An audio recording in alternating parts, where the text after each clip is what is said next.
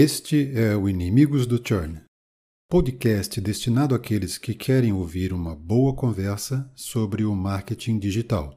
Venham com Lilian Carvalho, Marcos Severo, Tiago Marx e eu, Euclides Souza Filho, e divirtam-se.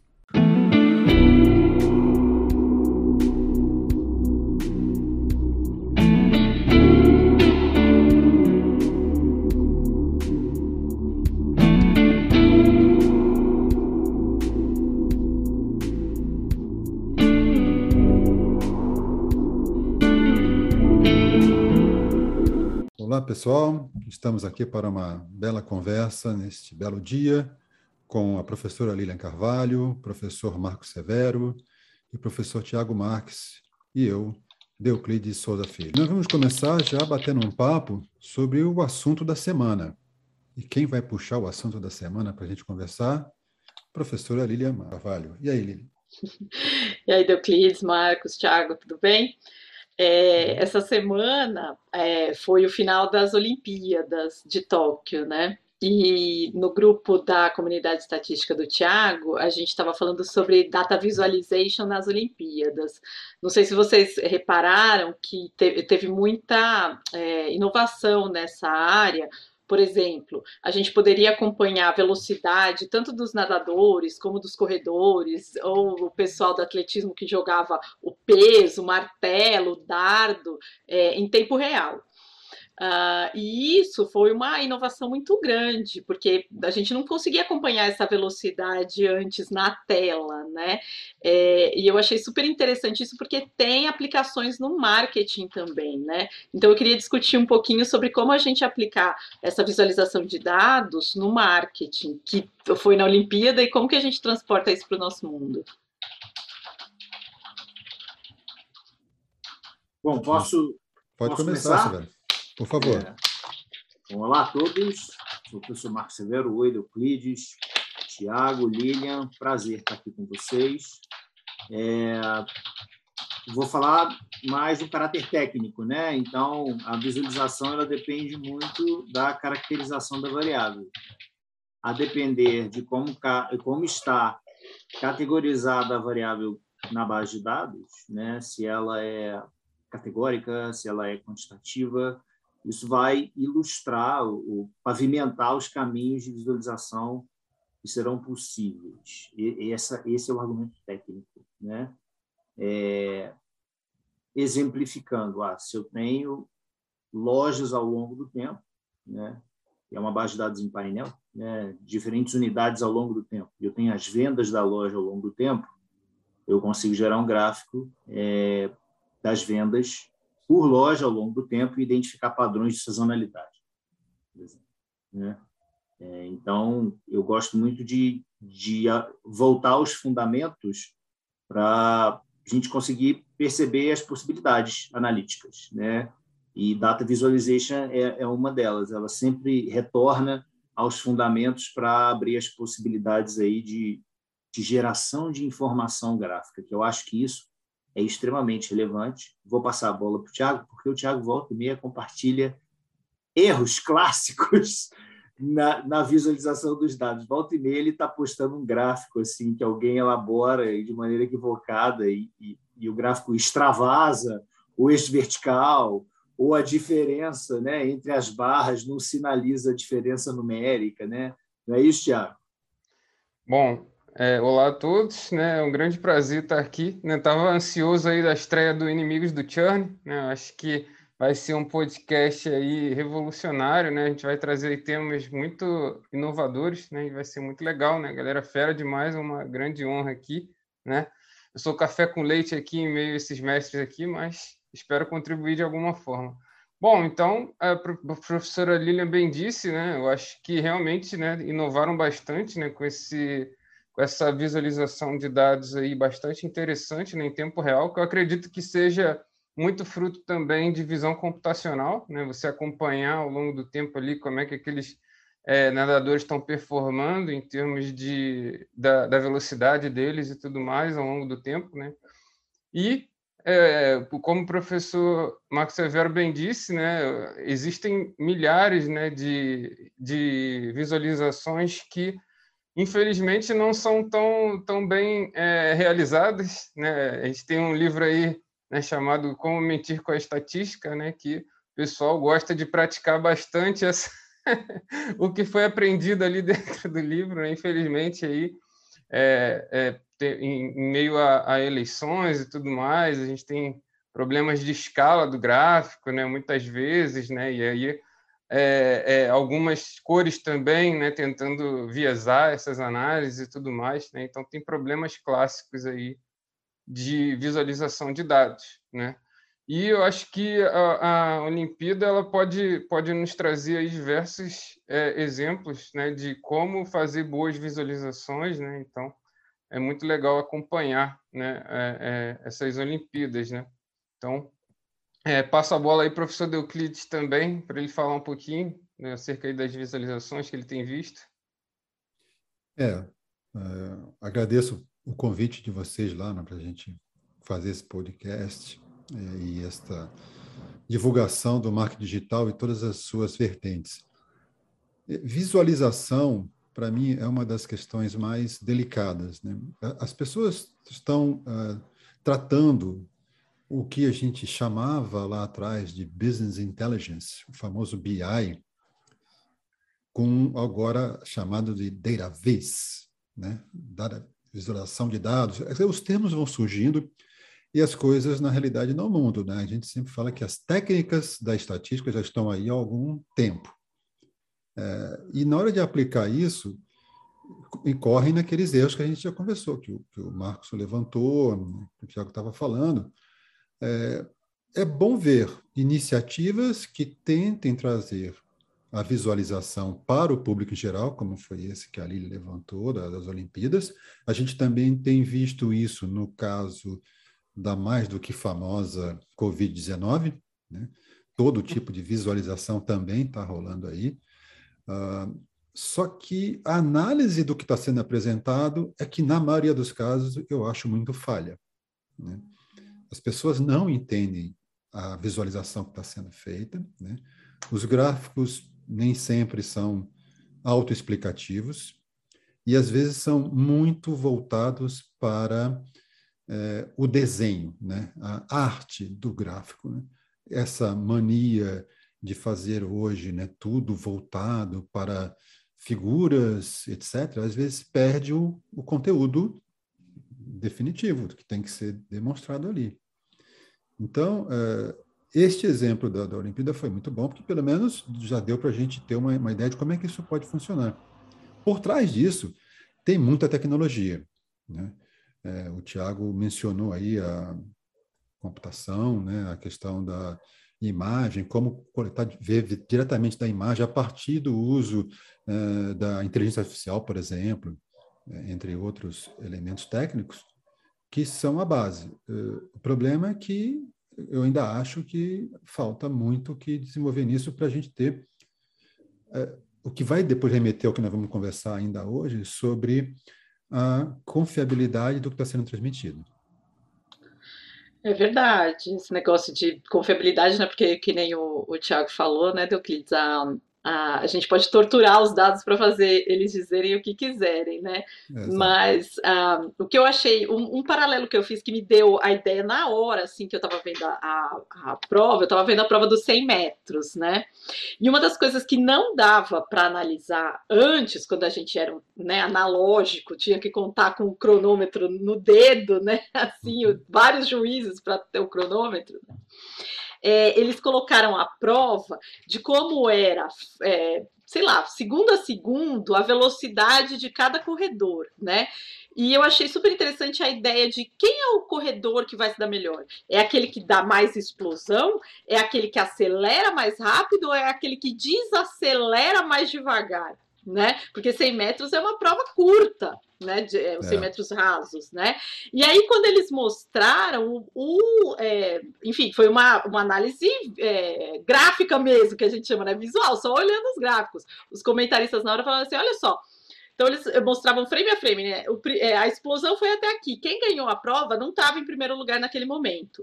E aí eles começaram a acelerar né? Quando foi acelerando, estava bem parelho, assim, entre três para ganhar. Quem ganhou, analisando só o gráfico, foi aquele que desacelerou mais devagar, ou seja, ele não perdeu a velocidade no último, sei lá, quarto da corrida. E eu fiquei pensando nisso, por exemplo, das pessoas comprando ou numa loja real ou numa loja virtual, né? Quem tem mais possibilidade de fechar, ou de converter, ou de ter um maior ticket médio? É aquele que browseia é mais, sabe que nem a gente chama no varejo de cliente caroço, que fica lá é, olhando as coisas, mas é, demora para tomar decisão, ou é aquele que vai, já sabe o que quer e sai com aquele produto, né? E eu poderia, dentro da loja, ter uma visão de é, cada é, é cliente baseado no perfil, né? É, claro que tem LGPD e tudo, né? E eu teria que saber como que eu posso identificar essa pessoa, se posso, se não posso, é, clusterizar por tipo, por exemplo, por sexo, por idade, enfim, né? Ou por região da loja. Então, vamos imaginar uma loja de é, é, utilidades domésticas. Quem vai nos é, eletrônicos, eletroportáteis, tem um perfil. Quem vai na, no material de cozinha tem outro. No de limpeza é outro. Realmente não sei, mas eu achei interessante ter uma análise exploratória dessa com visualização de dados, que é uma coisa que eu particularmente nunca trabalhei. Visualização de dados eu só vi, visualização computacional, perdão, eu só vi para análise é, na minha vida profissional, para análise de perdas em supermercado. Né, na qual você fazia um algoritmo para ver se estava tendo furto ou não, ou se quebrava ou não o, o produto, né? É, eu, eu realmente, se alguém aí que está ouvindo o podcast quiser falar disso, de como que está essa visualização computacional no varejo, super convido aqui para o podcast, tá?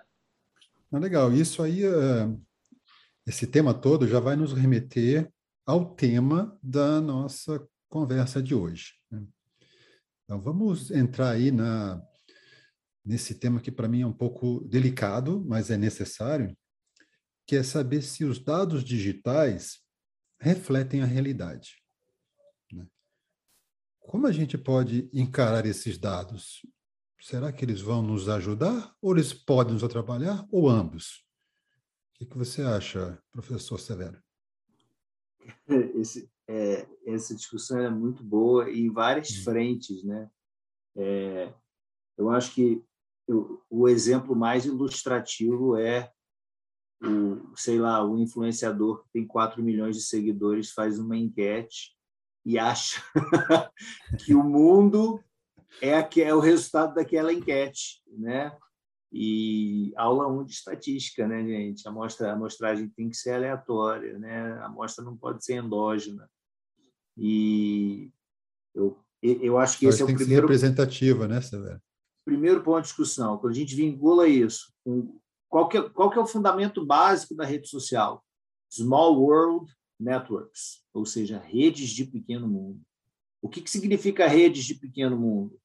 Você conversando com a pessoa, você vê que uma pessoa segue um influenciador qualquer que tem 10 milhões de seguidores. Você nunca ouviu falar nessa pessoa. Como assim, gente? Como assim eu não conheço essa pessoa que tem 10 milhões de seguidores? Quem sou eu nesse mundo que eu não sei quem é essa pessoa? Isso é um exemplo de rede de pequeno mundo, né? Assim, tá. falando seriamente, porque as pessoas, a capacidade da rede social, as pessoas estão se microconectando com semelhantes. Eu gosto de falar para os meus alunos que a coisa mais interessante é assim: faz um exercício, né?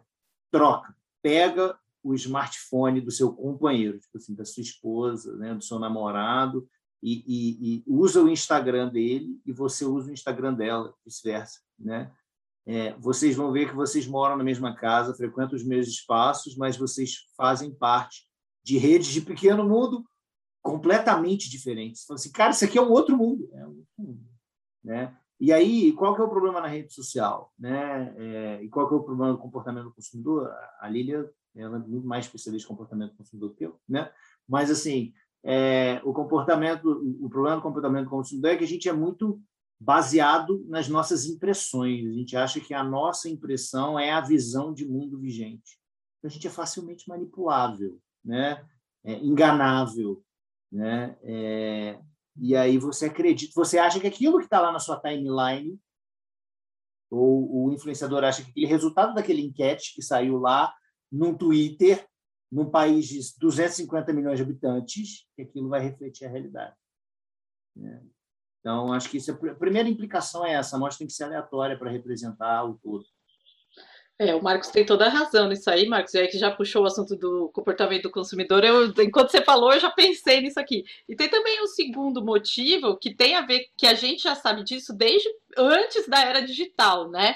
Que é o viés de desejabilidade social. Então, quando a gente fazia, ainda faz, né, questionário é, para perguntar os dados primários para o respondente, existe um viés é, de, do qual você não quer, eu, eu chamo de não quero parecer na, mal na fita, não sei qual que é a, a, a gíria de hoje, mas a gente nos anos 80 e 90 chamava de não quero ficar mal na fita. É, e as pessoas têm pouco insight de como elas são realmente, porque o nosso cérebro é feito para esconder a verdade, entre aspas, da gente, né? Porque se a gente é, ficar sendo honesto com a gente mesmo, a gente não vai viver, né? Vai falar assim, ah, eu sou preguiçoso, eu sou isso, eu sou aquilo, né? Então a gente tem esse viés. E na internet, isso fica muito exacerbado, né? É, a principalmente como o Marcos falou das redes sociais. As redes sociais, elas não são a vida real das pessoas, elas são uma vitrine né? Porque tá todo mundo vendo, por exemplo, e pode fazer, eu falo isso sempre para os meus alunos de marketing digital. O que a gente faz na vida real, a gente continua fazendo na vida digital. Então, quando você sai na rua, você não vai ver ninguém, quer dizer, né, muito pouca gente cavucando o nariz, entendeu? A pessoa vai no banheiro, se esconde para fazer isso, né? Na rede social é a mesma coisa, você não vai ver ninguém, eu, eu, eu tiro barato, você vê alguém tirando selfie no ônibus, difícil, né? Falar assim, ó, ah, tô aqui no, no ônibus que eu pegava para ir pra escola, era Vila Nilo, nem tem mais esse ônibus. Aí tô aqui no Vila Nilo, 769, tirava foto. Não, onde as pessoas tiram foto? Na Torre Eiffel, no Corcovado, no... Parece que tá todo mundo viajando, tá todo mundo feliz, né? Então, principalmente as redes sociais, elas são um, uma vitrine no qual você aparece o seu melhor. Ninguém posta a foto mais feia, a, a foto é, com papo duplo, né? E, as pessoas postam e colocam o seu melhor, né? É, e eu acho que as empresas têm que prestar atenção nisso. Eu ouço muito dos é, clientes de consultoria e dos alunos, né, falando: ah, essa campanha teve tantos likes, essa campanha teve tantos comentários. Beleza, ótimo. Likes e comentários é um começo para você começar uma estratégia de marketing. Mas o like e o comentário em si, ele não vai se traduzir em faturamento. Né? Como o Marcos está falando dos influenciadores, a gente tem histórias apócrifas aqui de um monte de gente que faz, é, faz investimento com promoção em influenciador e não tem conversão. E o influenciador tem 4 milhões, 5 milhões e acaba não convertendo nada. De quem que é o erro? Não é do influenciador, não, viu, gente? É nossa de pensar numa campanha no funil e não só no topo, né? E outra coisa, é, é pensar também que o fato da pessoa curtir uma foto não necessariamente quer dizer que ela gosta da sua marca, nem que ela gosta de você. A gente tem uma, um termo em redes sociais que a gente chama hate follow. Vocês já ouviram falar disso? Hate follow? É gente que segue um perfil porque eu, eu quero, eu, eu tenho ranço de você, eu quero acompanhar o que você está fazendo, né? É o hate follow, né? Então, é, tem Mas que... isso está Lilian, desculpa, isso está se tornando comum, né? Porque. É, Sempre foi, né? É, isso aí não é assim. É, na... Bom, primeiro aquela coisa que você conversou, né? Que, ah, tudo bem, a pessoa que posta foto, etc. Esse é o lado visível que as pessoas querem mostrar, mas que, na maior parte das vezes, é, é falso, né? É, é... Só, só, posso só fazer um destaque? É muito Sim. interessante isso, porque a, a, rede social, ela, ela, ela pela característica dela, ela reforça essa característica de endogeneidade, da gente achar o que a gente pensa. Todo mundo pensa igual. Né? E aí é uma coisa meio paradoxal, porque ela reforça nosso comportamento de aversão a coisas que são diferentes. Né? Então, às vezes, sei lá, está lá na sua timeline, você vê uma coisa e de uma pessoa que você conhece e você não concorda. É um assunto sobre um tópico qualquer né? Uhum. E aí você fala assim, eu não acredito que essa pessoa está pensando nisso. E aí você tem um sentimento negativo em relação aquela é, aquilo, aquela pessoa, aquele momento, né? Só foi possível isso acontecer por causa da rede social, porque a rede social é um mural enorme, né? Que está aí para todo mundo, né? Enfim, compartilhar. Bom, perfeito. Eu queria fazer o papel aqui de advogado do diabo também, né? Pessoal, o professor Marco Severo aí falou brilhantemente da ineficácia, né? Por meio do tamanho da amostra e tudo mais. A professora Lilian também com, com esse viés, né? E tudo mais, das pessoas é só postarem fotos, por exemplo, com, com a, demonstrando felicidade e tudo mais, né? eu queria tentar fazer um paralelo aqui também da, da parte boa, né? Que também é pauta de um, de um livro aqui que a gente vai discutir. Não vou dar o spoiler aqui, né, mas se você quiser ouvir daqui a pouquinho a gente vai falar, então fica aí com a gente. E é, eu queria fazer um papel assim, porque lá no IBGE, por exemplo, né, quando a gente trabalha com pesquisas amostrais, né, a gente sabe que tem aquele viés do observador, né? Então, por exemplo, se você fala de um, tema bastante sensível, por exemplo, aborto, né, você vai falar numa região é, vamos dizer assim, Nordeste, tudo mais, onde é, é, e na frente ali dos, dos, pais, por exemplo, né, a, a, a, filha responder aquela, aquele questionário na frente dos pais, por exemplo, né, isso, isso é sabido que vai trazer um viés ali na hora de você coletar essa informação, né, não só porque o tema é sensível, mas também pelo viés do observador, enfim. E é, trazendo um paralelo aí para a parte digital, né, a gente pode, muitas vezes, pelo motor de busca do Google, né, se sentir menos é, observado, vamos dizer assim, né, fazendo pesquisas aleatórias né, lá dentro da, do Google, né, e a gente consegue traduzir isso tudo em números para a gente. Né? Então, muitas vezes a gente consegue coletar uma informação que é menos viesada, né, porque não tem ali um, um, é, uma observação, vamos dizer assim, né? a pessoa está livre ali para escrever o que ela quer, né? Então, ela, você pode captar temas que, inclusive, são mais sensíveis e tudo mais, né? Então, é um pouco desse paralelo, né? Da, da ineficácia das redes, mas também a eficácia de ter, ter um, um viés de não, é, não observacional e tudo mais, né? E aí, qual, qual o cutoff, né? Qual é o limite aí? Né? Qual a linha tênue entre a ineficácia e a eficácia? Será que é maior ou menor? Né? Eu jogo a bola para vocês aí. É, isso aí é o, o, santo grau da gente aqui dos dados, né? Falar assim, qual é o dado certo? Eu sempre quero trazer a discussão de que isso não é uma coisa é, única do digital, porque a gente já tinha isso no analógico, né? Como fazer um questionário, como coletar os dados, né? De uma forma que, for, que ele refletisse a realidade. Então, quem faz muito experimento, por exemplo, eu que trabalho com experimento, a gente sabe que o, o, comportamento da pessoa no laboratório não é o comportamento que ela vai ter no mundo real, muitas vezes não, né? É, então, é, vamos dizer, a gente faz um experimento no laboratório no qual a pessoa coloca qual que é a intenção de compra dela. Pô, intenção de compra tem uma correlação com a compra no final, mas não é a compra. O que custa para mim, para eu falar assim, ó, oh, aqui, vou, vou comprar, é um muito pouco, perto do se eu pegar meu dinheiro, tirar do bolso e comprar mesmo, né?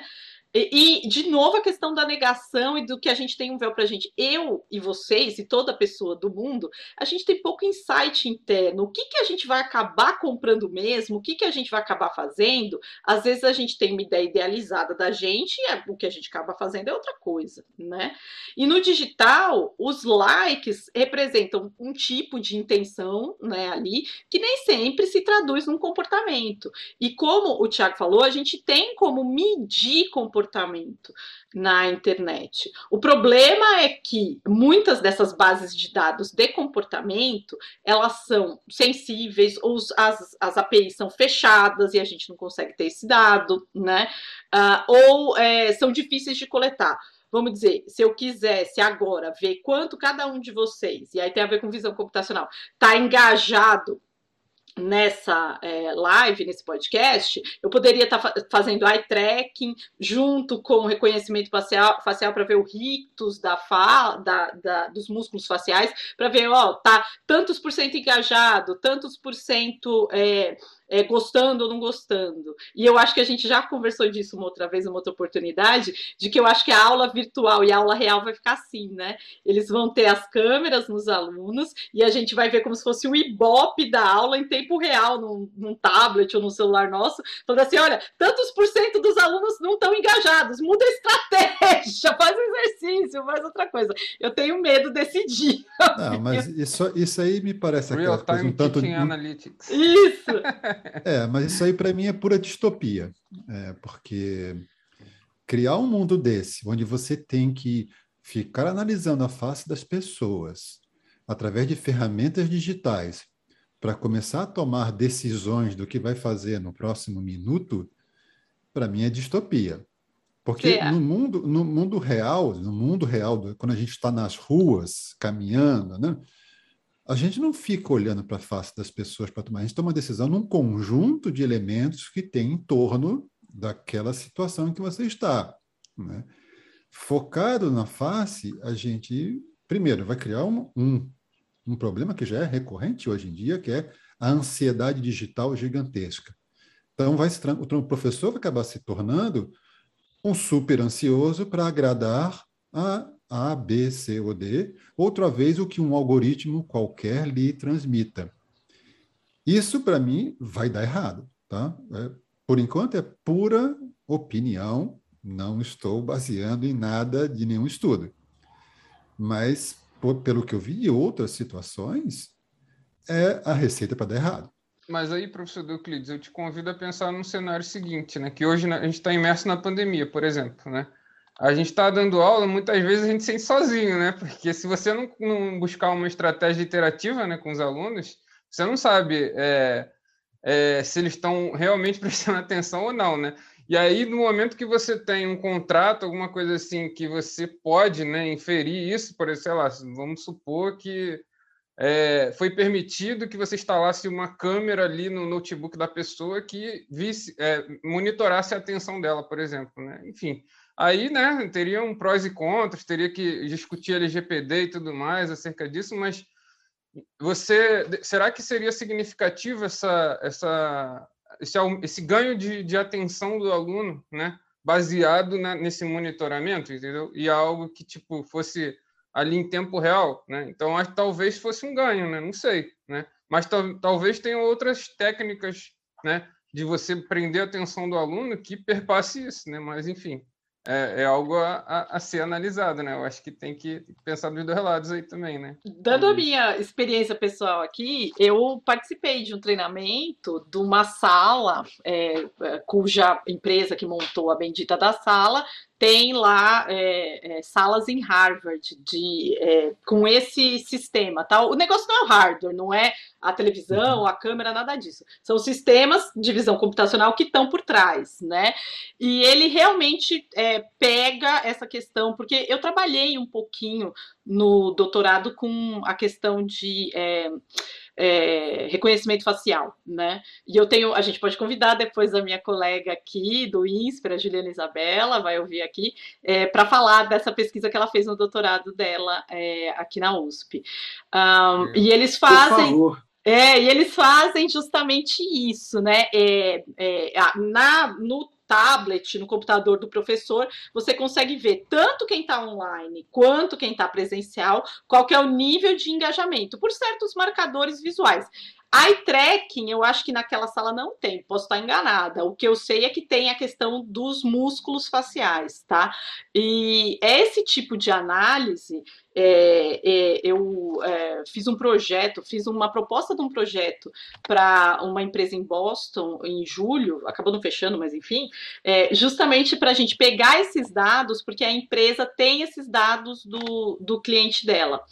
Por onde? Pelo celular né? Então a gente até discutiu isso. Quando você dá o ok ali, você entra no ambiente fechado, você está usando. Sabe quando você coloca assim, ah, eu deixo você usar meu microfone, eu deixo você usar minha Sim. câmera, né? A empresa está puxando esses dados. E, e, esses dados de eye tracking, que é onde o seu olho vai, né? Esses dados, junto com o, os músculos faciais, eles dão uma indicação muito melhor se você vai converter ou não, do que simplesmente like, curtir, né? Porque esse é comportamento comportamento mesmo. Então, é, esses modelos são um pouco mais hard, digamos, né? E quando o Euclides falou de é, que a gente não usa o facial para se monitorar, ah, ah, e aí tem a ver com o meu trabalho em psicologia evolucionista, o nosso cérebro tem um módulo de reconhecimento facial, né? A gente é, é o cérebro é hardwired, né? Ele tem lá o sisteminha que tudo para a gente é faces e faces são muito mais interessantes para a gente do que qualquer outra coisa no mundo. Tanto que existe um, uma, é, é, é, enfim, um viés nosso de tudo que a gente antropo, antropomorfiza, ou seja, trata como humano, a gente coloca uma face nela. O hum. carro, né? A, a, o desenho, por exemplo, a gente pega, sabe o desenho do Toy Story que tinha o garfinho? O garfinho tinha uma carinha, entendeu? E a gente baliza por exemplo, a, a gente estava falando das redes sociais, de que a gente pode não estar tá exposto a visões contrárias, né? Quando a gente está exposto a visões contrárias na vida real, a gente já tem o feedback imediato da pessoa, né? Então, a, a pessoa, é. se eu pergunto, vamos dizer, no IBGE, uma questão sobre aborto, eu já vejo a pessoa se retraindo, fazendo uma cara de que essa pergunta é sensível e então eu posso pular, né? O no corpo digi... fala, né? O corpo fala, isso mesmo, que é um livro da década, sei lá, 60, Sim. Né? Mas é, é isso no digital.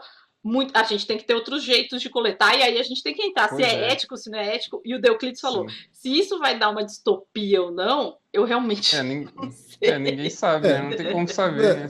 Não, a gente pode achar que não, mas basta ver que a gente já está vivendo meio no mundo distópico pelo digital, certo? Basta olhar o que está acontecendo nas redes. O, o, o Marcos já Sim. falou um pouco sobre isso com a gente aqui, sobre, olha, calma que a gente está vivendo. Você mesmo, Lina, falou do, dos hate followers. Hate follower. Né?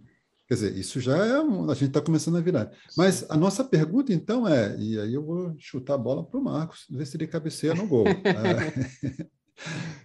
E aí, os dados digitais são realmente algo que refletem a, a realidade, ou mais ou menos, ou talvez? Talvez é sempre uma boa resposta. Eu acho que vou separar em algumas partes. Primeiro, depende da natureza dos dados. Os dados são completos ou são dados parciais? É, é um recorte bastante específico dos dados, ou, ou enfim. Né? É, eu, eu acho engraçado que tu encontra no Twitter e encontra no LinkedIn. Pessoal, o pessoal do LinkedIn fala que o Twitter é a rede social do ódio. E o pessoal do Twitter fala que a rede do LinkedIn é a, é a rede onde está tudo lindo, maravilhoso. E aí o cara tem duas personas. Né? O cara lá do Twitter, ele é o hater, né? ele não aceita, ele discute, usa caixa alta, e no LinkedIn ele está à procura de novas conexões e tal, é, né?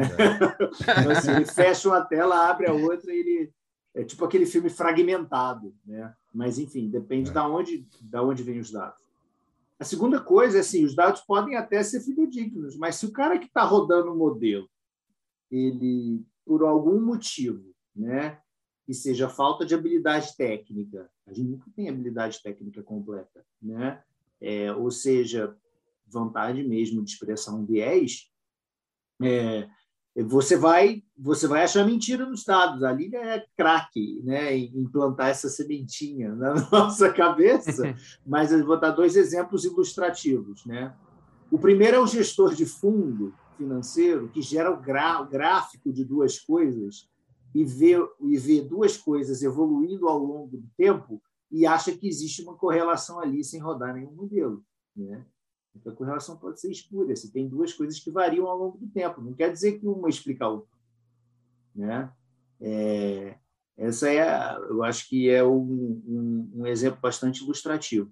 O outro, que aí é uma coisa bem séria mesmo, que eu acho bastante interessante, posso até compartilhar aí com a nossa audiência depois, é, tem um paper sobre isso. Eles pegaram uma base de dados, não sei se você conhece esse paper, eles pegaram a mesma base de dados, com, a mesmo, com o mesmo problema de pesquisa, e entregaram para 29 equipes diferentes. Era uma base de dados de jogadores da Liga Inglesa, da Premier League. Tá? E essa base de dados tratava sobre expulsão dos jogadores. E aí tinham várias informações e tinha também informação se o cara foi expulso, ele era de cor branca ou era negro. E o problema de pesquisa é se havia uma relação entre o fato do cara ser expulso com é, a cor da pele. Né? Ou seja, mesma base de dados, mesmo problema de pesquisa. 29 resultados diferentes, 20 resultados iam na mesma direção, ou seja, 20 resultados indicavam haver uma relação, né? enquanto nove resultados não é, não indicavam uma relação. Né? E aí, adoro mostrar esse tempo para os meus alunos, porque eles falam assim, como isso é possível, professor? Não, análise de dados, isso não é verdade? Né? E aí, o que eu faço? Né? Então, assim, bom, você faz, a gente precisa entender que é, vai depender da experiência do pesquisador, vai depender da escolha das variáveis, vai depender da modelagem, né? É, e vai depender das crenças do pesquisador. O legal nessa pesquisa é que eles mediram as crenças dos grupos, se eles achavam, né? E não encontrou uma relação entre o fato deles acharem ou não com o resultado. Mas, de todo modo, a variabilidade dos resultados se deve à experiência dos grupos de pesquisa, com metodologia, com técnicas, com inclusão de variáveis e com transformação de variáveis. Né? Então, é, muito mais do que falar, olha, acontece é, ou não acontece, eu prefiro falar assim: os dados sugerem haver uma relação nesse sentido. Por quê? Ah, porque de acordo com o modelo A, com o modelo B, com o modelo C, com o modelo D, eles indicam esse direcionamento. Né? Não, perfeito. Esse, o, o, o, professor Severo levantou temas é, muito interessantes aqui, né? Realmente, essa história de, de, correlação e causalidade, né? É, muitas pessoas acham que é a mesma coisa, mas na verdade não é, né? Como ele bem disse aí, tem as correlações espuras, né? E eu convido também vocês a conhecer o site do Tyler Virgin, né? Que traz diversas correlações espuras, né? E uma delas é engraçadíssima com o, a aparição do, de filmes do Nicolas Cage, né? E o afogamento, né? Na, é, o aumento dos afogamentos, né? Nas praias e tudo mais, né? E aí pode ter uma terceira variável ali, por exemplo, que é a temperatura, né? Pode ter aumentado a temperatura e tudo mais, mais pessoas vão à praia e eles podem se afogar, né? Com mais frequência e tudo mais, né? Então não tem nada a ver com o, o, o filme lá, a aparição do, do Nicolas Cage lá no filme, né? E tem, tem esse tipo de viés nas pesquisas, né? Muita gente é, acaba é, achando que correlação implica em causalidade, né? E outra coisa interessante é... Eu acabo, acabo fugindo aqui, mas o professor Severo falou acerca da parte da, da ah, então, a amostragem, né? Você fazer uma amostra, né? É, é, que reflita a realidade, de fato, uma amostragem aleatória, né? Probabilística, né? Que reflita a realidade que você está buscando, né? É, é importante para você conseguir resultados que são reprodutíveis, né? E tudo mais, né? E não só isso também, né, como a gente está nesse big data e tudo mais, né, a gente sabe que tem possibilidades maiores de você coletar coisas que antes eram muito difíceis, né? Você só conseguia fazendo pesquisas específicas e tudo mais, né? Hoje em dia você consegue fazer testes ABs, né, que teste de hipóteses clássicos de estatística, né? Onde você consegue testar muitas coisas, né? Não só é, o, o, lá no site a cor do banner ou o texto, né? Você vai fazendo várias variações ali e você consegue controlar melhor esses fatores, né? Então, mesmo que a gente ainda não consiga dizer que correlação implica em causalidade, né? A gente consegue é, fazer experimentos randômicos e, e, controlados de forma a conseguir algumas causalidades, né? Então, eu acho que favorece muito a, o digital, essa parte de big data e tudo mais, da, nesse aspecto, né, da gente ter mais informação e conseguir ali fazer testes de hipóteses, né, que muitas vezes implicam ali em causalidade, né, e tudo mais, usar também abordagem de inferência em grafos também para conseguir trazer essa causalidade também é muito utilizado hoje em dia também, né? Inclusive tem uma live maravilhosa lá do no Statdados do mestre agora eu vou esquecer, é, Marcelo, acho o nome dele, ele é da Sorbonne University, né? E ele trouxe, falou sobre inferência causal, né? Por meio de grafos e tudo mais, foi bem interessante, né? E, e acredito então que fica, fica nessa, é, é, nessa rigor, rigorosidade dos resultados, né? Você aplicar técnicas que são é, importantes, né? E as, e as técnicas certas para que você consiga, né? De fato ter estimativas que reflitam a realidade né, para sua população. Beleza, e já que o Tiago trouxe aí a, o Big Data para a conversa, a gente pode partir para falar sobre o livro, né? que é um, um do, dos assuntos do nosso podcast hoje, que é o Todo Mundo Mente, do Seth Stephens Davidovitz. Né? Tá aí a, a capa do livro para quem se interessar. Este livro vai falar sobre o que a internet e os dados dizem sobre quem realmente somos, né? desmistificando algumas crenças né, sobre pesquisas, etc. E o que, que o Big Data pode ajudar nisso? Correto?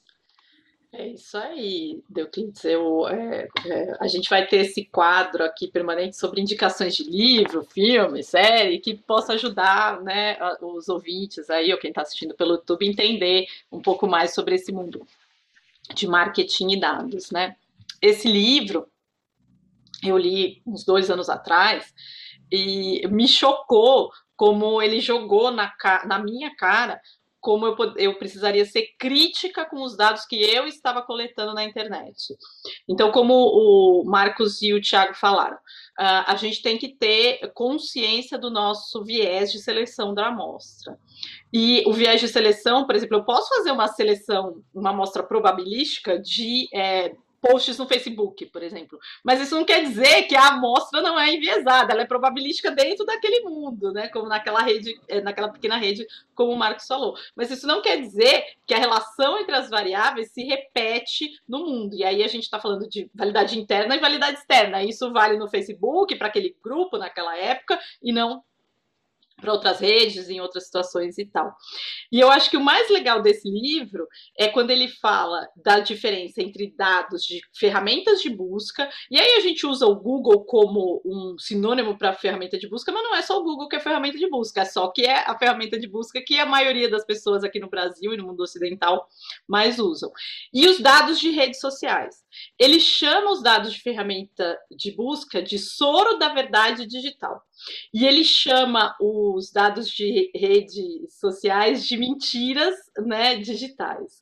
Eu acho Posso que. Só fazer um, um parêntese Pode? extremamente relevante do que você falou, e você vai se lembrar disso.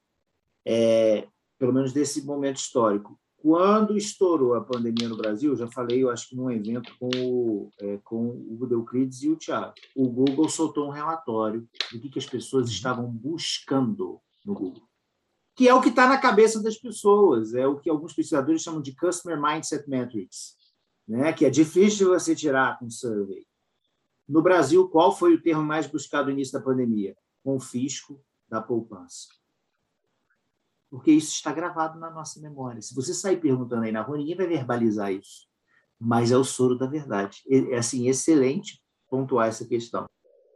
Verdade, nessa questão do confisco marcou muito, e talvez os mais novos sejam, assim, eu vou usar a palavra cego, mas é cego é, para os dados, né? Porque como é que eu vou saber de uma coisa que eu não vivi? Né? Então, é, eles não viveram isso, eles não sabem, né? Pode ser que tivesse outras preocupações, mas é, isso é muito importante de olhar, porque como é que eu vou saber que era essa preocupação se não tivesse esses dados, né? Muito interessante isso. Eu faço uma pergunta, desculpe, Elia, só para talvez contextualizar um pouco mais que a gente está começando agora, né? Eu no próprio livro fala sobre isso, né? Da, da utilidade do Big Data. Né?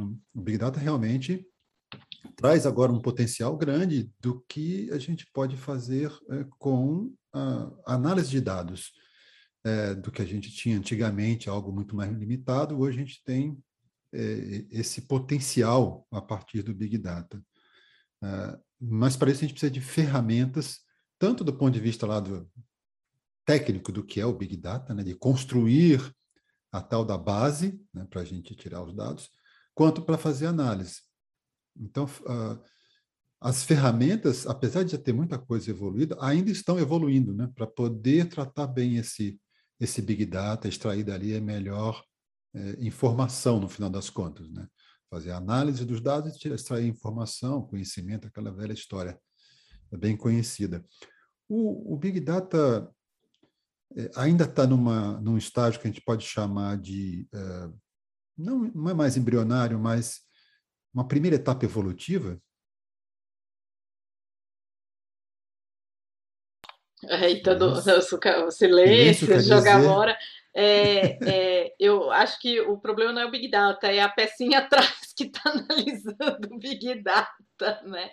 É, tem uma, uma questão assim, a gente gera dados hoje como o Marcos falou, né? A gente e o Tiago, a gente só podia sonhar com esses dados antigamente. Então a gente já conversou isso em outras oportunidades, por exemplo, dado de geolocalização né, o microgeolocalização, onde a pessoa, o que, que ela faz durante o dia, que lugares ela vai e tal. Isso a gente só tinha com dados primários, né? A gente perguntava, Tiago, o que você faz durante o dia? Aí o Tiago falava, ah, eu acordo, eu assisto jornal A, depois eu vou para o serviço, aí eu almoço em restaurante A, B ou C, eu pego o metrô, volto para casa, e aí eu falava, bom, então, né, baseado nesses é, consumidores, eu vou colocar minha promoção aqui, aqui e ali, porque é isso que deu. Mas as pessoas, de novo, elas são cegas porque elas fazem, e elas também não vão falar, né, coisas que elas acham sensível ou que ela, ela vai ficar mal na fita se falar né? É, com dados de microgeolocalização, é como se eu tivesse um microdetetive atrás de todo mundo o tempo todo onde você vai, né? Teve até na Porta dos Fundos agora, a gente pode deixar no, no, na, na descrição do vídeo e do áudio, esse vídeo humorístico do Porta dos Fundos que saiu esses dias, que a menina tá falando com o namorado, e ela fala assim: o que, que você estava fazendo três e tanto da manhã, que o seu batimento cardíaco aumentou? Você foi correr três e meia da manhã, que é os dados de smartwatch, né? Muito e bom. aí, você viu esse vídeo? Eu morri de rir. Ah, ele, que isso, amor? Que não tá fazendo nada, não, porque dormindo você não tava, tá, não sei o que. Aí ele fala, não, eu fui, sei lá, fazer exercício. Mas peraí, você foi fazer exercício como se não deu um passo. né? É, e, e, e, é isso que Muito a gente bom. tem, um detetive, realmente, detetive virtual, três pessoas. Só que um detetive que não fecha os olhos, não dorme nunca e que pega tudo seu. Né? O problema é esse volume de dados de tanta gente o tempo todo. Como é que a gente vai analisar tudo isso? São milhões de variáveis em vários momentos do tempo. O nosso cérebro não foi feito para fazer esse tipo de, de análise. A gente tem uma limitação é, é, computacional que os computadores não têm. Só que os computadores não têm uma inteligência fluida, que é a nossa, de falar assim: que variável eu vou correlacionar? Fala, Marcos. É bom, bom isso, porque é aí que vem a minha crítica. A crítica não, eu estudo isso, gente, eu trabalho com isso, mas é aí que vem minha crítica ao machine learning. O que é o machine learning? A aprendizagem de máquina. Né? Então, você tem os dados e bota o negócio para rodar. Agora, imagine o seguinte: e se os dados forem endógenos? Por exemplo, e se eu tiver preço e venda ao longo do tempo numa cidade turística? Você vai rodar um modelo, você vai achar um coeficiente positivo do preço nas vendas, você vai tomar a decisão baseada nesse coeficiente positivo e o seu modelo está contrariando 150 anos de pesquisa microeconômica que diz né, que preço e demanda, por exemplo, a relação é negativa. Né? Então, é, o que a Lilian falou é exatamente isso, né, do poder computacional, mas, em último caso, a gente é refém de um problema. Né? Por que, a gente é refém de um problema? Porque você precisa do pesquisador, do analista para rodar os dados, mas ele tem viés. Se você deixar a cargo na máquina, a máquina talvez não vai conseguir solucionar alguns problemas analíticos inerentes nos dados que às vezes o analista sabe, né? É, então é, é um paradoxo muito interessante que eu acho que a gente não vai conseguir resolver. É um problema, Marcos, que a gente vê atualmente nesses uh, softwares de reconhecimento facial, que tá, a discussão está tá bem pesada atualmente sobre isso, né? Você treina, usa o machine learning para treinar um software de reconhecimento facial que não reconhece certas pessoas porque não foram treinadas para reconhecer aquele tipo, aquele, aquela pessoa com a cor da pele específica, seja lá o que for. Então, é, é muito delicado tudo isso, né? É, big data, mas calma lá. Né? Perfeito. É, é... a gente entra num tema também que são viés de algoritmo, né? Tem um livro da, da Kate O'Neill, né? Weapons of Destruction, né? Que mostra como que é, os algoritmos podem ser tendenciosos né, também. Né? A gente tem também um, um, um, caso famoso, né, que lá nos Estados Unidos eles usam é, modelos para é, penalizar né, as, é, o quanto que o cara vai ficar preso ali, por exemplo. Né? E aí pessoas que, tinham, que eram negras e não reincidentes, por exemplo, tinham maior penalização do que pessoas brancas reincidentes. Né? E aí como é que funciona isso? Né? Também tinha o caso da, da menina com que era negra, né? E aí ela colocava máscara branca e aí era reconhecido, né? A, a, a, tem, tinha um reconhecimento facial, né? Então, como é que a gente faz essa auditoria de algoritmos, né? E também tem, um tem uma live né, incrível também com o mestre Adriano Koshiyama, né? Que ele está lá fora trabalhando como auditor de algoritmos, né? Então, como é que a gente audita os algoritmos de forma que eles sejam mais é, representativos da realidade, né? E não tenham é, esse tipo de, de, viés, seja cor, seja sexo, seja qualquer outro tipo de, de característica, né? Viesado. É... Então, esse caso, esse caso que o Tiago falou, né, da, daquela pesquisadora que coloca a máscara branca para mostrar que o que o software está tendencioso, tem um documentário que está na Netflix, se eu não me engano, sobre isso, né? com ela falando sobre isso. Ela foi até o Congresso americano e mostrou esse problema todo. Isso é muito relevante hoje em dia.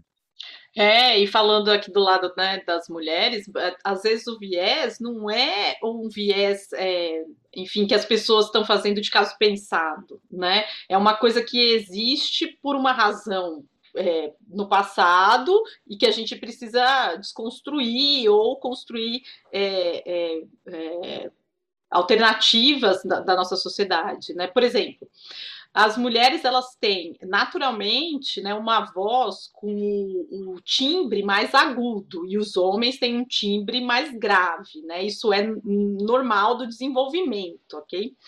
A a, o timbre de voz mais aguda ele é percebido como mais infantil. Então, algo que eu fale, por exemplo, nervosa ou mais agitada, é percebido, aí vem aqueles né, preconceitos. Ah, é, é tá histérica, né? É, é, é, enfim. E um homem é percebido como assertivo, porque ele fala: não, eu não quero isso, né? É, quando eu estudei isso muito tempo atrás, quando eu vou falar alguma coisa que é muito séria, eu, eu é, conscientemente tento diminuir o timbre da voz para isso, né? E esses vieses não são só assim na questão do machismo e do feminismo. Para os homens também tem, por exemplo, na questão de altura, né? Então, um homem que é mais baixo do que a média dos homens, ele tem uma, entre aspas, desvantagem, ok? E isso aí o Marcos vai conhecer na economia, tem estudos um monte de quantos centímetros a mais faz com que o cara ganhe mais, né? É, eu estou muito interessada. É, só, um, só, ratificando né, o que a professora Alina falou, né, tem um, tinha um documentário, né? Né, que era é, Somos Primatas, né, eles faziam vários testes e tal, né, mostrando como é que era a nossa semelhança né, com, com, os, com os macacos tudo mais. E teve um teste muito interessante que era assim, ele estava no meio de uma estação de metrô, assim, né? Aí ele fazia um, um, um, espaço dele ali, né? E ele fala, ele faz um quadrado, né? E ele falava, não pise no meu quadrado. Aí falava devagarzinho, falava baixinho e tal, não pise no meu quadrado. Aí todo mundo pisava. Né? Aí eu achava meio estranho e continuava pisando e tal. Aí ele aumentando um pouco o tom de voz, não pise no meu quadrado. E a pessoa já fica meio assim, já olha assim, meio, meio diferente e tal. E aí, aí ele começa a falar bastante alto, ele, não pise no meu quadrado. Aí ninguém pisa no quadrado. aí ninguém pisa no quadrado dele. Eu acho que ele é maluco, né? Mas ele, ninguém vai entrar ali dentro do, do quadrado dele. Então mostra essa imponência, né?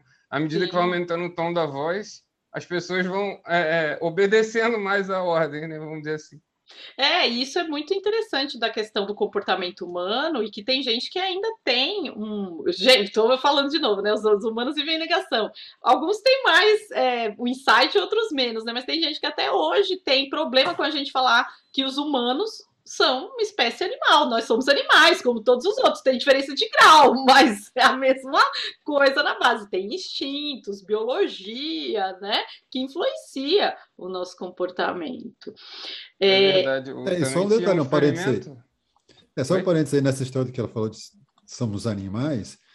Apesar de tudo isso que a gente está discutindo aqui, do mundo digital, comportamento, o Marcos conhece bem o estudo sobre isso, mas a tem certos aspectos da, do comportamento humano que são pura é, herança animal.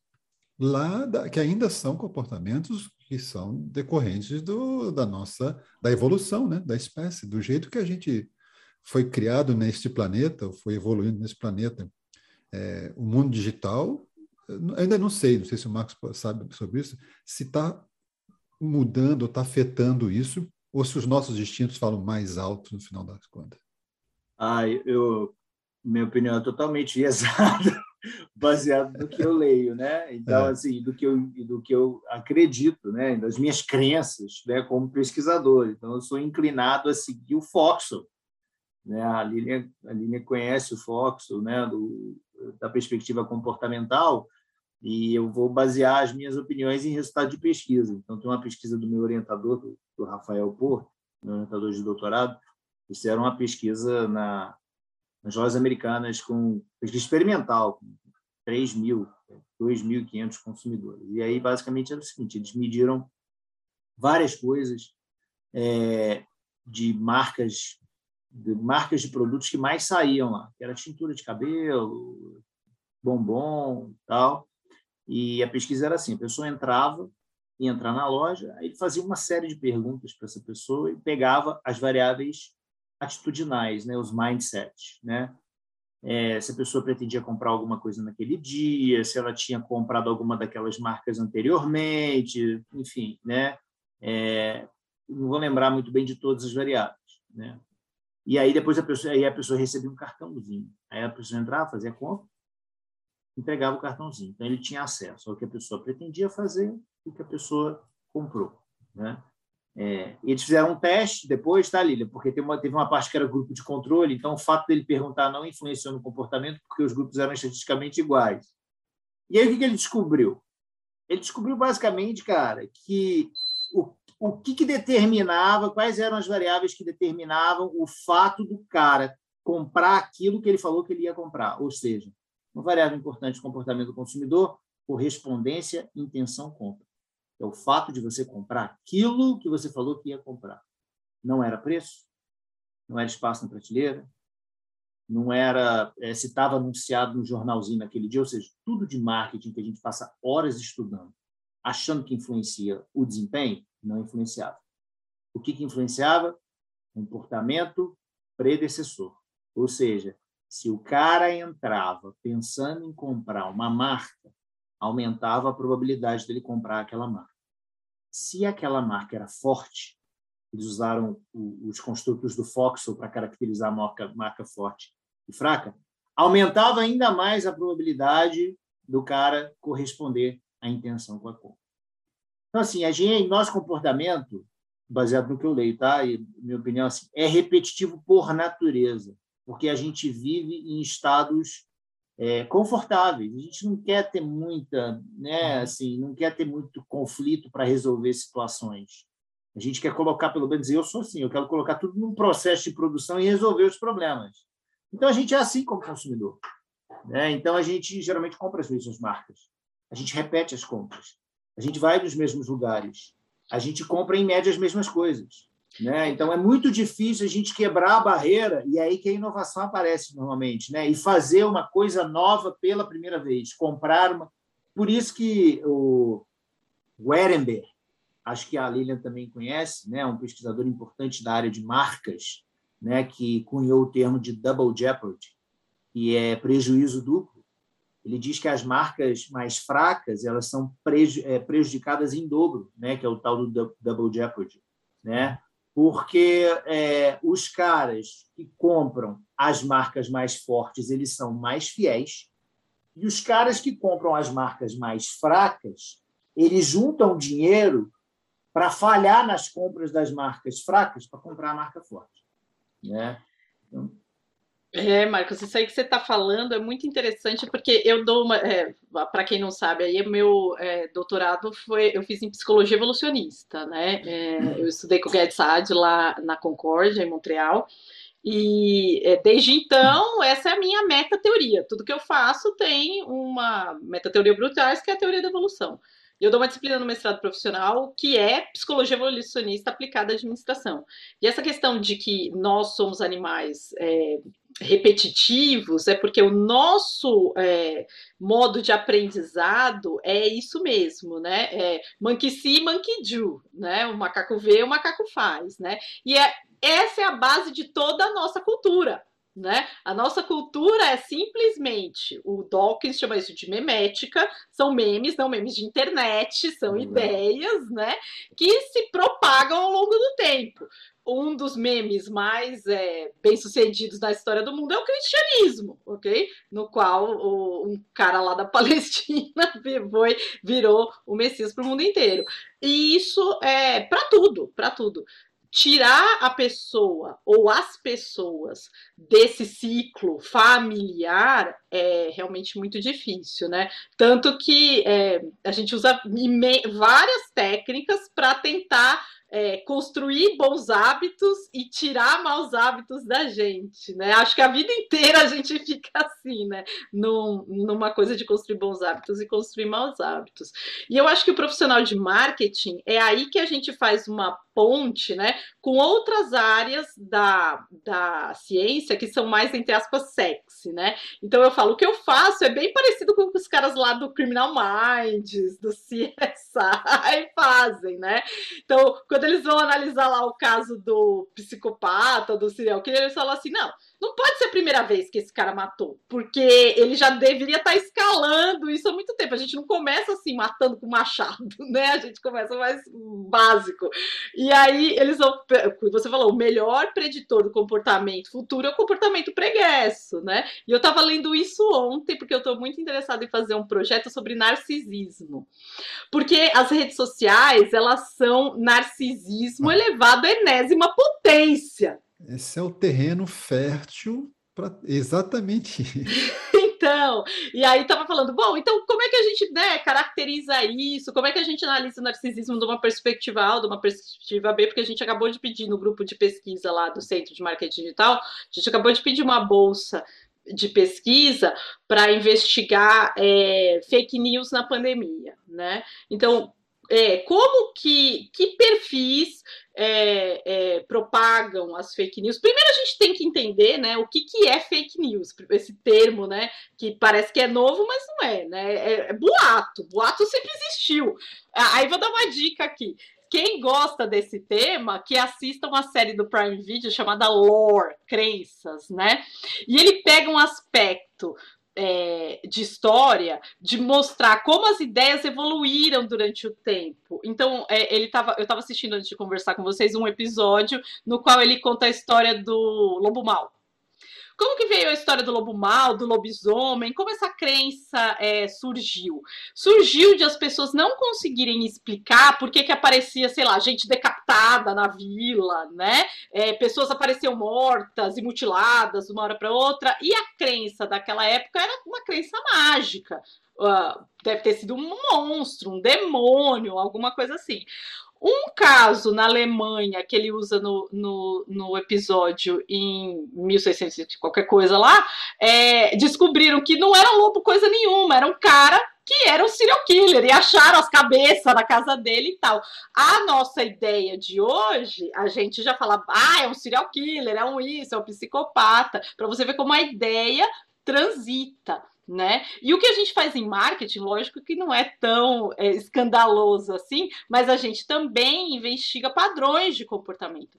E nessa questão, por exemplo, do, do soro da verdade digital, do soro da mentira digital, é muito legal de ver, por exemplo, no perfil do Facebook, do Twitter ou qualquer coisa. A pessoa vai falar assim: qual que é o seu veículo preferido? Sei lá, revista preferida, jornal preferido. As pessoas vão falar New Yorker, é, Estadão uh, Piauí, né? Umas revistas que são bem é, é, classificadas, né? Quando você vai ver qual que é o perfil mais seguido ou o vídeo mais visto, normalmente é um perfil de cunho sexual, né? Aliás, o vídeo mais visto da internet, ele é um vídeo pornográfico, né? Então não é nenhum nada assim, é, é, Ice Bucket Challenge, nada disso.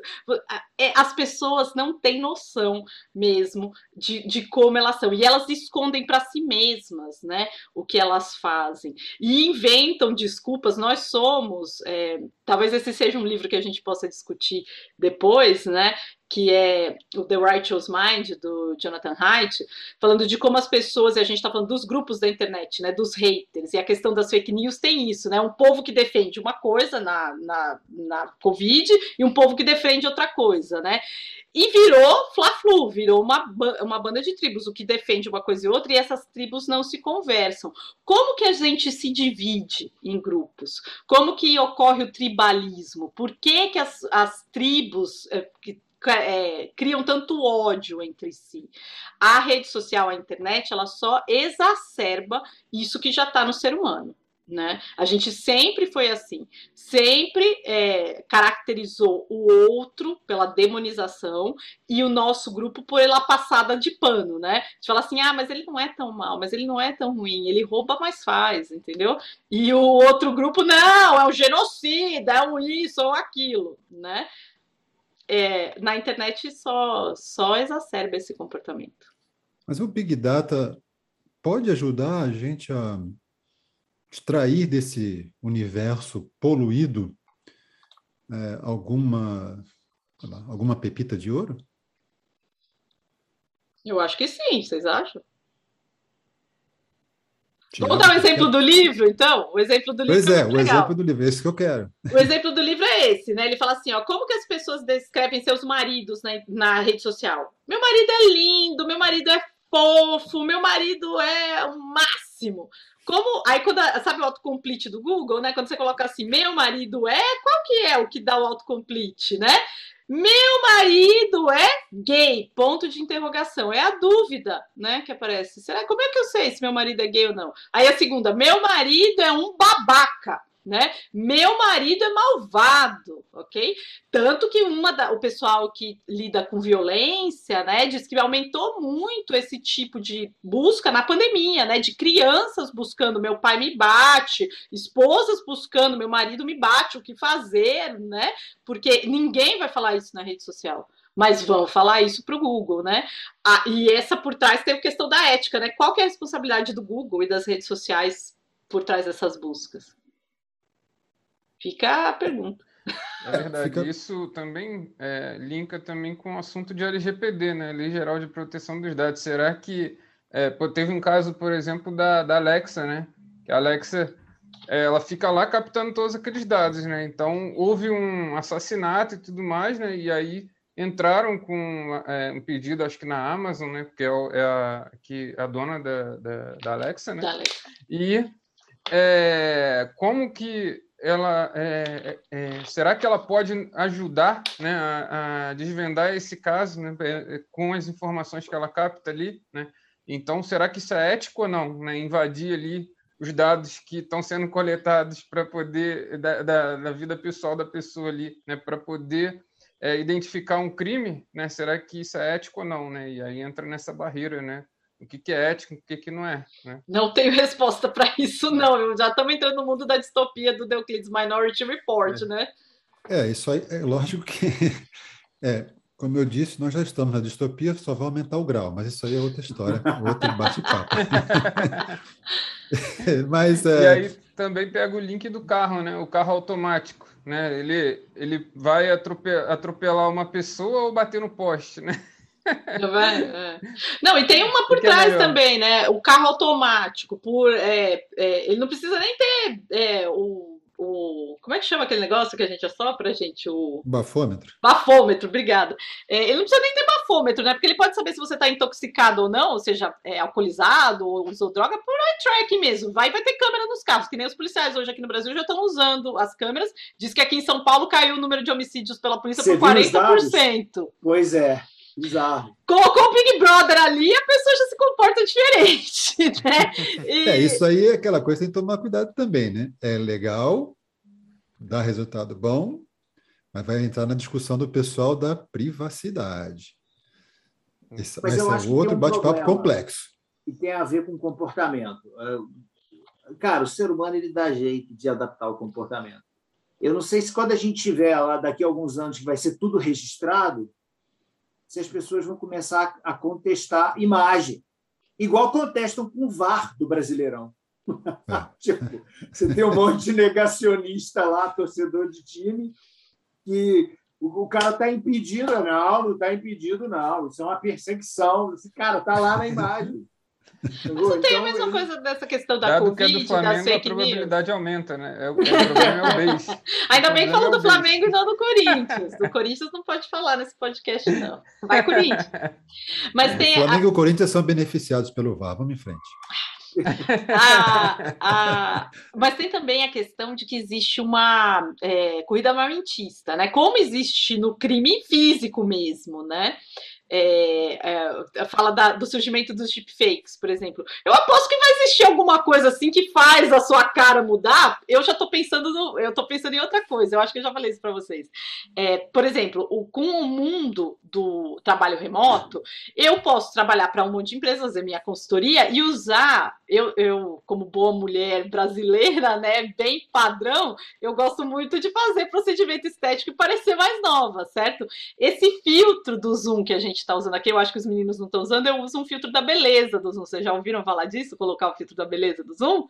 Ah, não vai resolver aqui, não, não adianta. Não, ele resolve muito. Para nós não resolve. Ele deixa a pele linda. E vocês viram é, um filme mesmo? irlandês, né?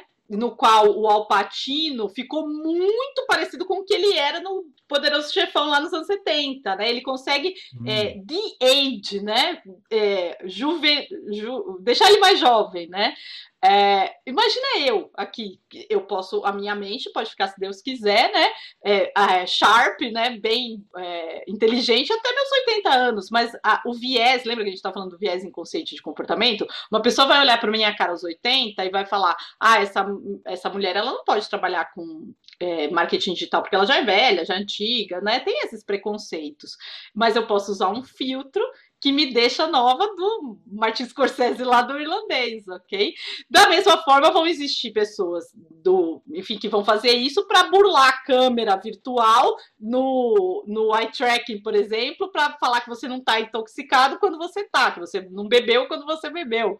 Ok? É, é, e, e, enfim, esse pode ser um livro do próximo é, Clube do Livro, que é a Era dos Deepfakes.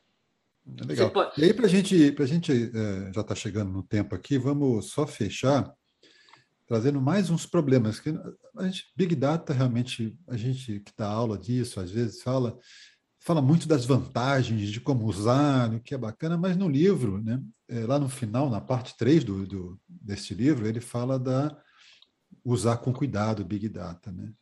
E tem um aspecto que eu acho que é muito interessante, né? Sem contar a questão do que ele pode fazer ou não pode fazer, mas no final, o último capítulo é sobre mais dados trazem mais problemas. O que, que a gente não deve fazer?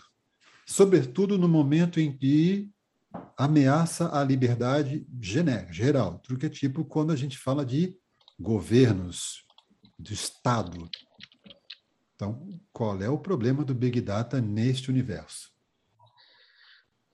Ah, eu vou no, no, do Tiago aí, que é o outro livro que a gente pode trazer para os próximos clubes, que é o The Weapons of Math Destruction, né? Não tratar as pessoas como grupo. Nunca tratar as pessoas como grupo. O, os grupos, eles têm tendências médias, verdade, mas tem muito overlap, né, entre as distribuições de cada grupo. E o indivíduo, ele não pode ser resumido pelo comportamento do grupo.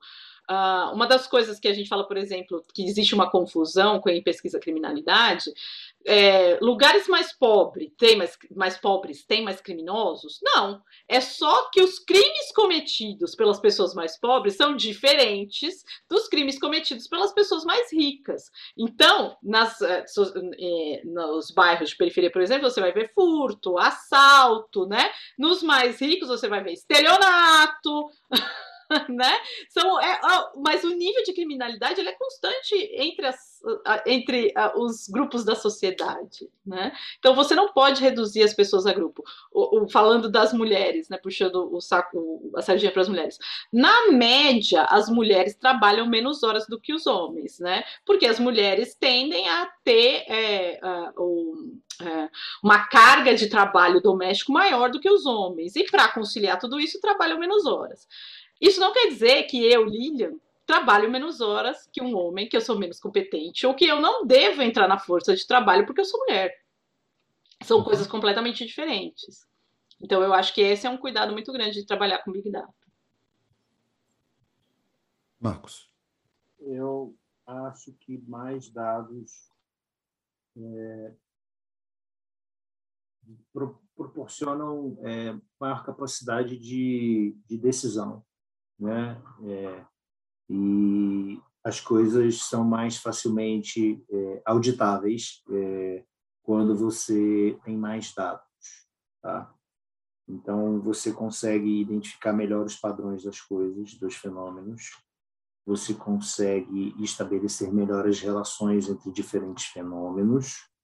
Então, eu sou e você consegue impedir comportamentos indesejados quando você divulga mais dados também, né? É, então eu só um parênteses, forte não, só um parênteses aí, só um, é, concordo com você. Quando você divulga ou você faz campanhas a partir da análise de dados que você fez.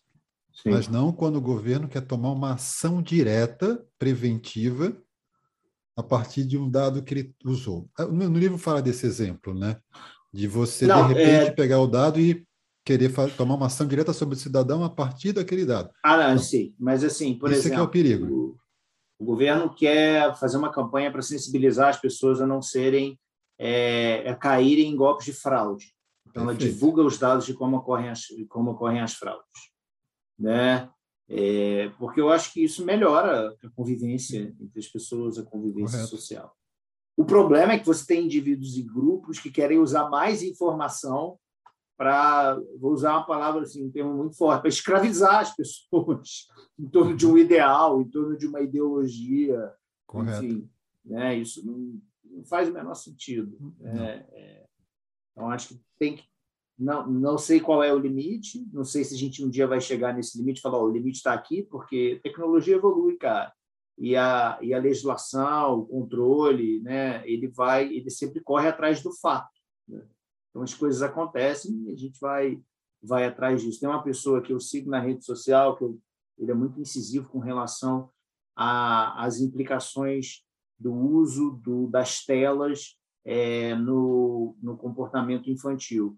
E ele fala: olha, o que vai acontecer daqui a 20 anos é que é, as telas vão ser tidas como cigarro. Tipo, como que as pessoas deixavam as crianças usar há 20 anos atrás?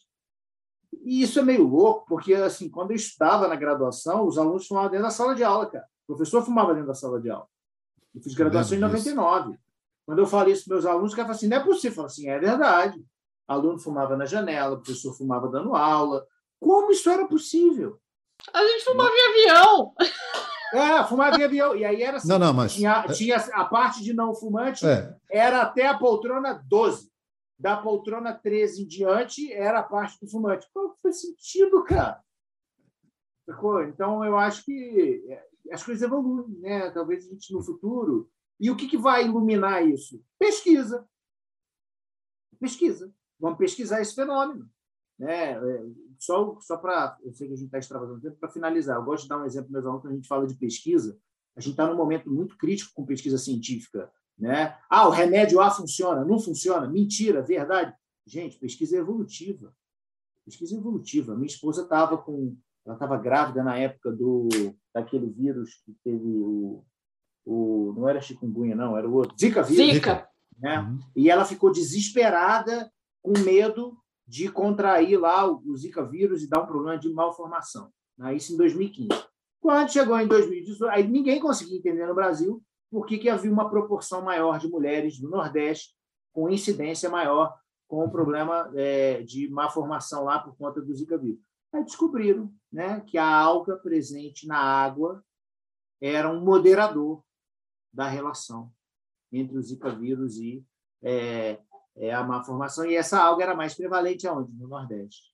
Só que só descobri em 2018.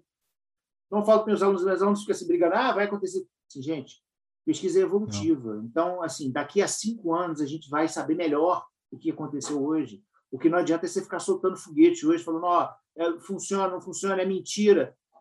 Deixa as pesquisas acontecerem, cara. deixa os dados, a gente ter acesso aos dados e saber o que está acontecendo. Esse que é o problema do Big Data hoje, né? ou dos dados, como você falou, ou da ciência hoje. As pessoas puxaram a espada da ciência para brigar, né? E, na realidade, a maioria das pessoas não tem a mínima ideia de como se faz ciência. Né? Zero. E aí começam a dar opiniões sobre fatos que eles não entendem, que os dados nem estão claros ainda, sei lá, tem muita coisa para a gente analisar. Então, calma em qualquer tipo de eh, narrativa definitiva, porque a gente não sabe ainda. Sem querer Thiago, estender muito, ah, Deuclides, ah. desculpa, Tiago, cortar aí, mas só falar, puxar esse assunto, que eu acho importante fazer esse, esse aviso, as pessoas lidam muito mal com a incerteza, né? E a ciência, ela não é uma crença, uma ideologia, ela é um método. É um método que a gente usa para descobrir as coisas e, melhor ainda, eliminar alternativas, hipóteses alternativas. E o, o, ser humano lida muito mal com isso. Quando a gente fala assim, ah, por que, que a, a pessoa tomou vacina X e ainda pegou coronavírus. Eu, cara, você posta lá hashtag Viva a Ciência, você não sabe o que é ciência, entendeu? Ah, ou você tem que falar assim: é, o que eu sei até agora é que ela diminui as mortes no tal, no nível de propagação, né? O que a gente vai entender sobre isso daqui a cinco anos vai ser muito mais do que a gente entende hoje. A gente tem que acessar o risco de tomar decisão e falar assim: olha, realmente, né? Tem tantos por cento de chance de dar certo isso aqui. Isso não quer dizer que se eu tiver 0,01% da coisa dar errado, não vai dar errado. Entendeu? Porque ela ainda existe a chance de dar errado. É igual, exatamente, probabilidade. Eu gosto de falar das alunos assim, gente, esquece debate de ciência, não, probabilidade. O que está acontecendo é o seguinte: o cara quer atravessar a avenida à noite de olho fechado, e aí ele sobrevive, e aí ele quer falar para todo mundo que é só atravessar a avenida de olho fechado, que vai todo mundo sobreviver. Gente, isso é meramente aleatório. Foi um erro, sabe? Foi um erro aleatório o cara ter atravessado e, e, e ter sobrevivido. É por isso que eu é. adoro os conceitos básicos da estatística e da probabilidade. O Tiago vai saber melhor falar ainda nos, é, é, nessa, nessa parte final porque eles explicam muita coisa, eles deixam muito claro, eles deixam desnudo o que está acontecendo. Né? E aí, esse negócio de remédio não funcionar ou não, todo mundo que tem um conhecido que tem remédio de pressão, que tem um problema de pressão. Né? Aí, assim, ah, usou o remédio A para ele não deu certo, ele teve que mudar para o remédio B, para o remédio B. Então, acho que até extrapolou um pouco da questão do marketing, mas como envolve dados, envolve pesquisa. tudo tem a ver com dados. Certo, Tiago? tudo a ver com dados e a estatística está aí para ajudar, né?